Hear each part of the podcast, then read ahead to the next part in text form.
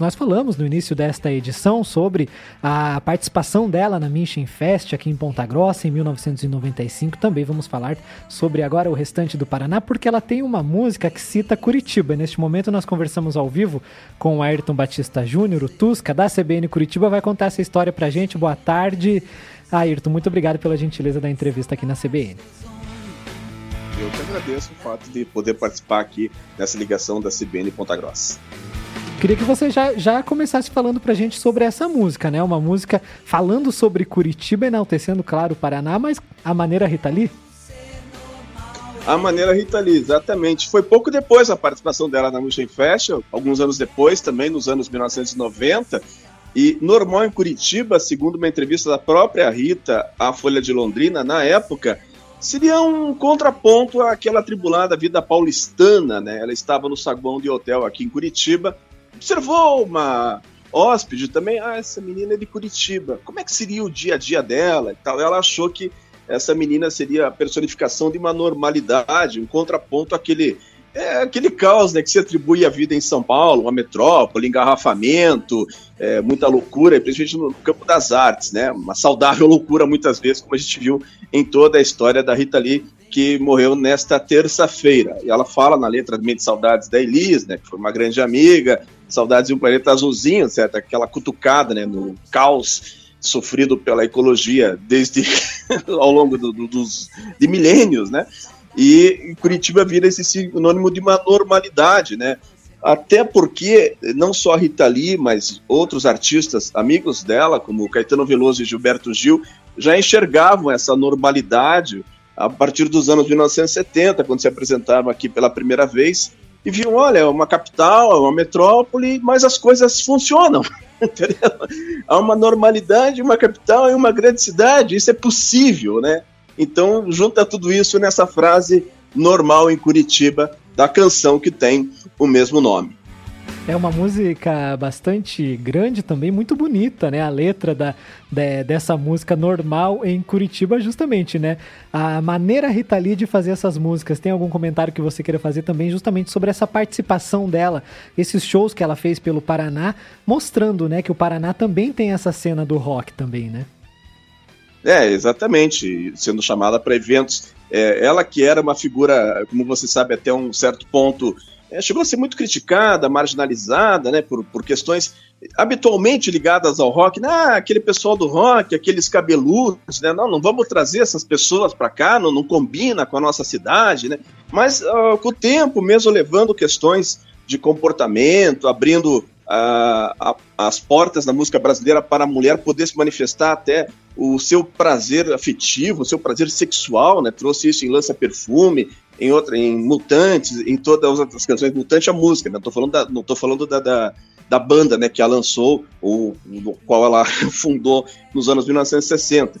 Então ela foi abrindo as portas também, chegando a grandes públicos, como no, na, na, festa em Ponta Grossa, né? Então, é, tipo, digamos assim que, que mesmo sem querer ser revolucionária, sem querer levantar a bandeira, acabou fazendo a revolução à sua maneira e isso acabou sendo percebido por grande parte do público, tanto que nos últimos anos a Rita Lee sempre era é, recebida, sempre era falado dela com grande doçura, né? O público brasileiro acabou, digamos assim, abraçando muitas causas dela, né? E isso aconteceu também em Ponta Grossa. Ela já estava numa fase mais de, perto daquele formato de banquinho violão, né? Ainda que não tenha sido assim a apresentação dela em Ponta Grossa, mas já é, acho que a virada dela dos anos 70, 80, a partir de Saúde, lança Perfume, né, com uma, uma, uma canção que tinha a, a, rebeldia, o desejo na letra, mas a performance já não era aquela coisa explosiva do rock. Isso que ajudou também ela a atrair um público maior, né, um público é, de outras tendências, de outros gêneros, e isso fez com que ela também é, saísse do gueto do rock e por isso percorresse várias cidades de interior, né, e várias cidades aqui do Paraná para a nossa alegria.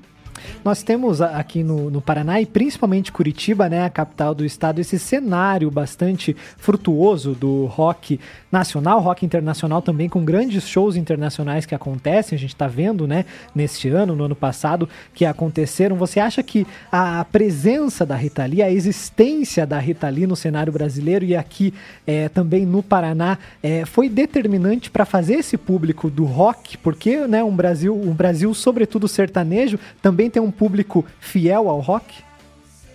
É, sem dúvida, né? Presenças de essas figuras como Rita Lee, Raul Seixas, né? Porque é, essas, essas, essas celebridades, essas, essas personagens, elas transcenderam o rock, né?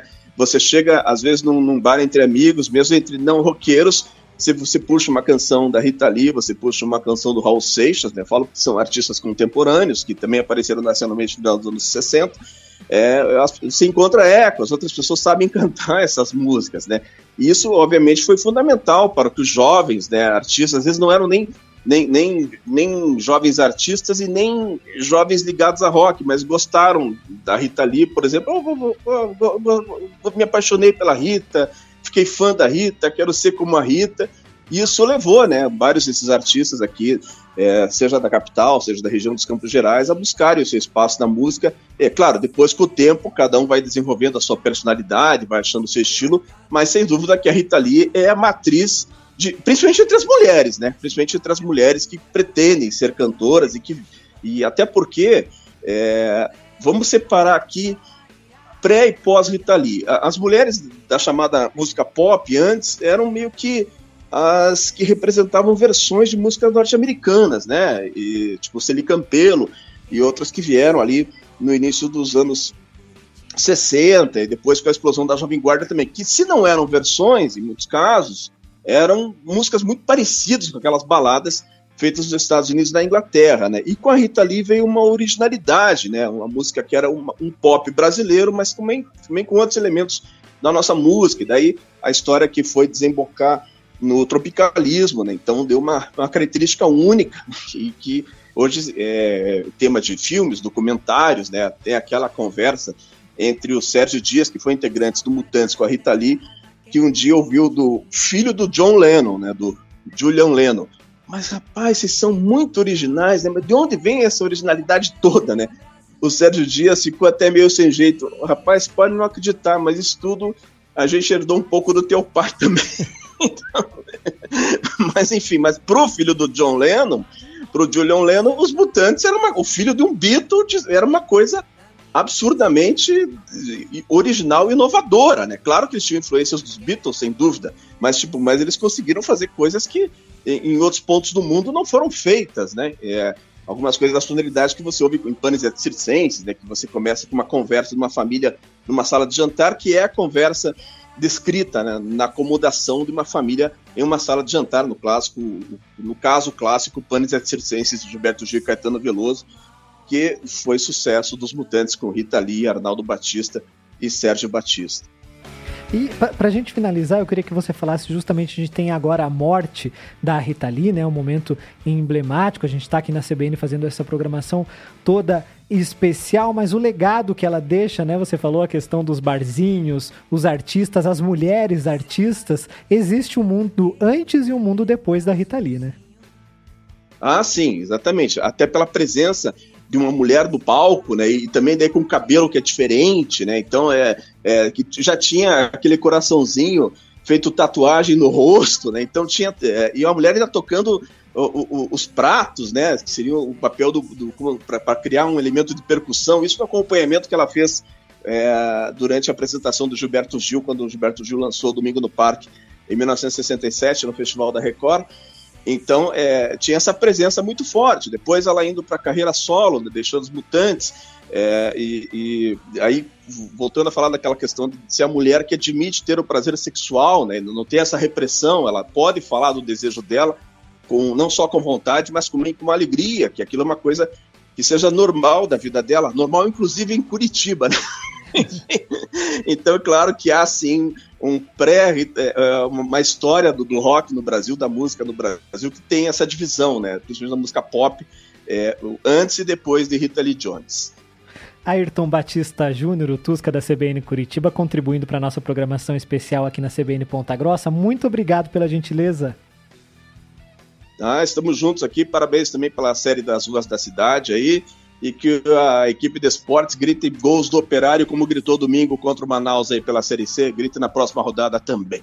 Vamos aguardar, vamos aguardar. Muito obrigado. Até mais.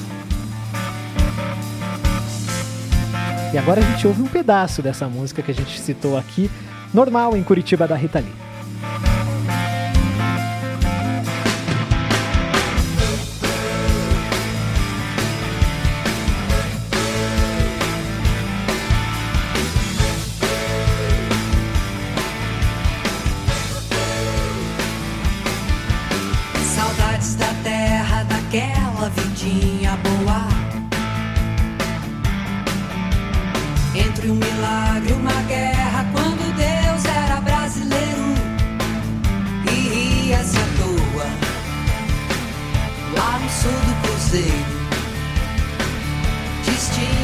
Desejo, santo pandemônio, saudades do ozônio da minha infância querida.